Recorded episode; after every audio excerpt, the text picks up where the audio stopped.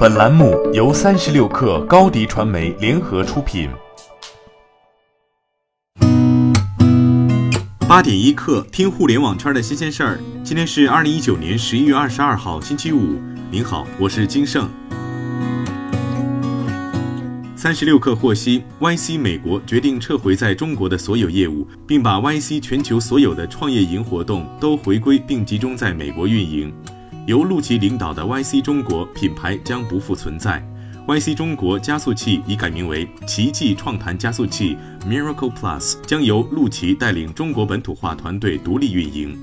据晚点报道，奇迹创谈的美元基金募资已基本完成，人民币基金还在进行。此前的十一月十七号，奇迹创谈刚举办了第一次路演日活动，这是 YC 中国孵化的第一批公司，共有二十二家。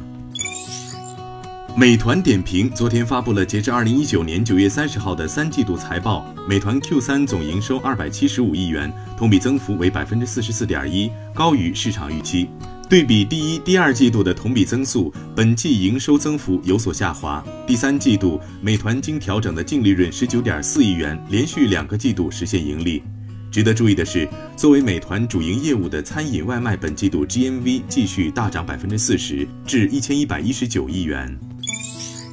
三十六氪从多位知情人士处获悉，陌陌已经在海外上线一款名为 Ola 的陌生人交友应用。虽然 Ola 的开发主体显示为 Ola Team，但知情人士告诉三十六氪，Ola 来自陌陌的国际化项目组。今年三季度，陌陌成立了该项目组，目前大约有几十人的规模。Ola 主要面向东南亚市场，目前 Ola 只登陆了 Google Play，预计将于十一月底上线 App Store。菜鸟方面宣布，截至十一月十八号，菜鸟联合物流合作伙伴仅用一周时间，利用数字化技术帮助处理了十八点八亿个包裹，又一次刷新世界物流业的记录。此外，今年仅天猫双十一一天就产生十二点九二亿个物流订单，同比增长二点五亿个。与去年相比，物流大幅提速，一亿订单发货只需八小时，提速一小时。两千万进口订单清关提速五个多小时，一亿订单签收只需二点四天，提速四小时。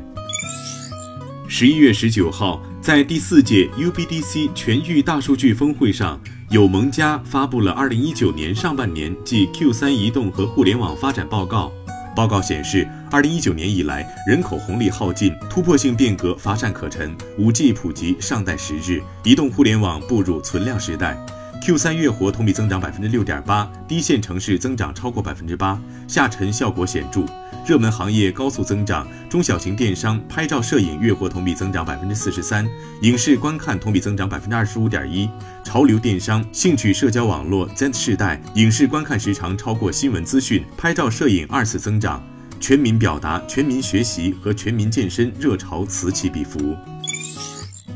苹果昨天上架 iPhone 十一系列的智能电池壳，可额外为 iPhone 提供最高百分之五十的电池续航时间。它是官方为 iPhone 制造的保护壳加外挂电池双重功能产品。本次更新主要为适配今年新品 iPhone 十一系列，加入了单独拍照按键，无论手机是否解锁，都可进行拍照或录制视频。黑白粉砂三色可选，定价一千零七十一元。苹果和英特尔周三对堡垒投资集团提起反垄断诉讼，指控这家软银旗下的子公司囤积专利，阻碍科技公司发展，并试图利用专利索取高达五十一亿美元的赔偿金。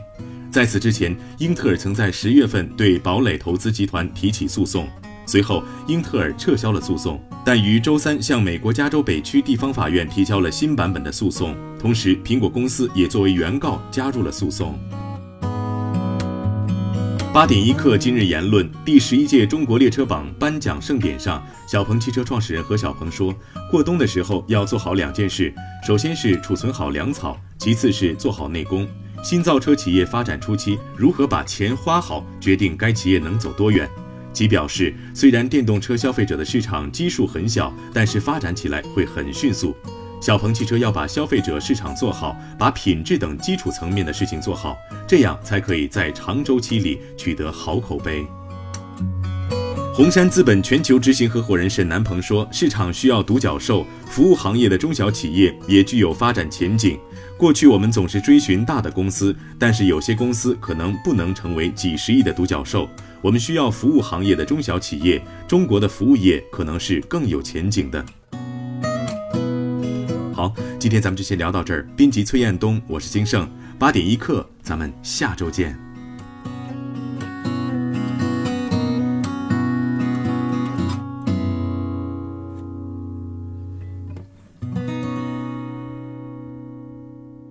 欢迎加入三十六课官方社群，添加微信 baby 三十六课 b a b y 三六 k r，获取独家商业资讯，听大咖讲风口，聊创业，和上万客友一起交流学习。